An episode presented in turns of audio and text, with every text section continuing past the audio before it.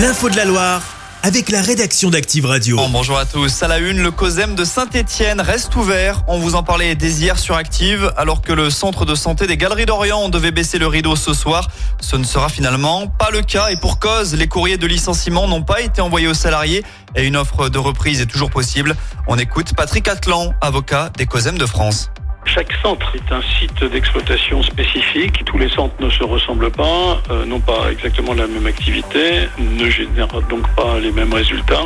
S'il est décidé de fermer définitivement certains centres, c'est d'abord parce qu'on n'a pas de perspective de reprise euh, forcément et parce qu'ils perdent effectivement trop d'argent pour être maintenus en activité pendant la période d'observation. Les conséquences, les quelques 200 patients quotidiens du site peuvent continuer de prendre des rendez-vous médicaux. Prendre le train va encore coûter plus cher. Les tarifs sur les TGV inouïs vont augmenter de 2,6%. Annonce faite par la SNCF qui l'explique par la hausse des coûts, notamment de l'électricité.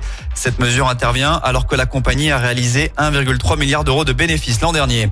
Sur les rails, toujours, ça va être la galère en novembre prochain. SNCF Réseau annonce que la ligne Paris-Lyon sera fermée du samedi 9 au mardi 12 novembre inclus puisque des travaux vont être réalisés.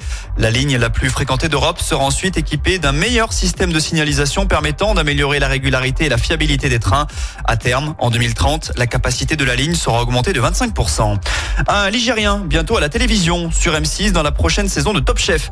La production vient de dévoiler les visages des candidats de cette saison 15. L'un d'entre eux vient donc de chez nous. Il s'agit de Pierre Reur de Saint-Alban-les-Eaux dans le Rouennais. Il est actuellement à la tête de La Tambouille, un restaurant mobile.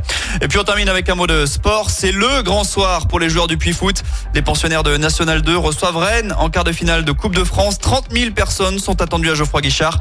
Et la SS sera évidemment derrière le club Pono, Olivier Dalloglio. Je suis assez admiratif de ce que fait le Puy. J'ai une pensée pour eux. euh, Il va avoir un stade plein. On sera au stade pour les encourager ce soir aussi. Quoi. Moi, je serai le premier aussi à, les supporter parce que c'est exceptionnel ce qu'ils font. Quoi. Ils sont marqués à vie là-dessus. Franchement, ça donne envie d'être au match. Allez, vivement ce soir, coup d'envoi, 20h45. Chaque semaine, vous êtes plus de 146 000 à écouter Active uniquement dans la Loire. L'actu locale, les matchs de la SSE, les hits, les cadeaux, Active. Source Médiamétrie, IR local, habitude d'écoute en audience semaine dans la Loire des 13 ans et plus, de septembre 2021 à juin 2023.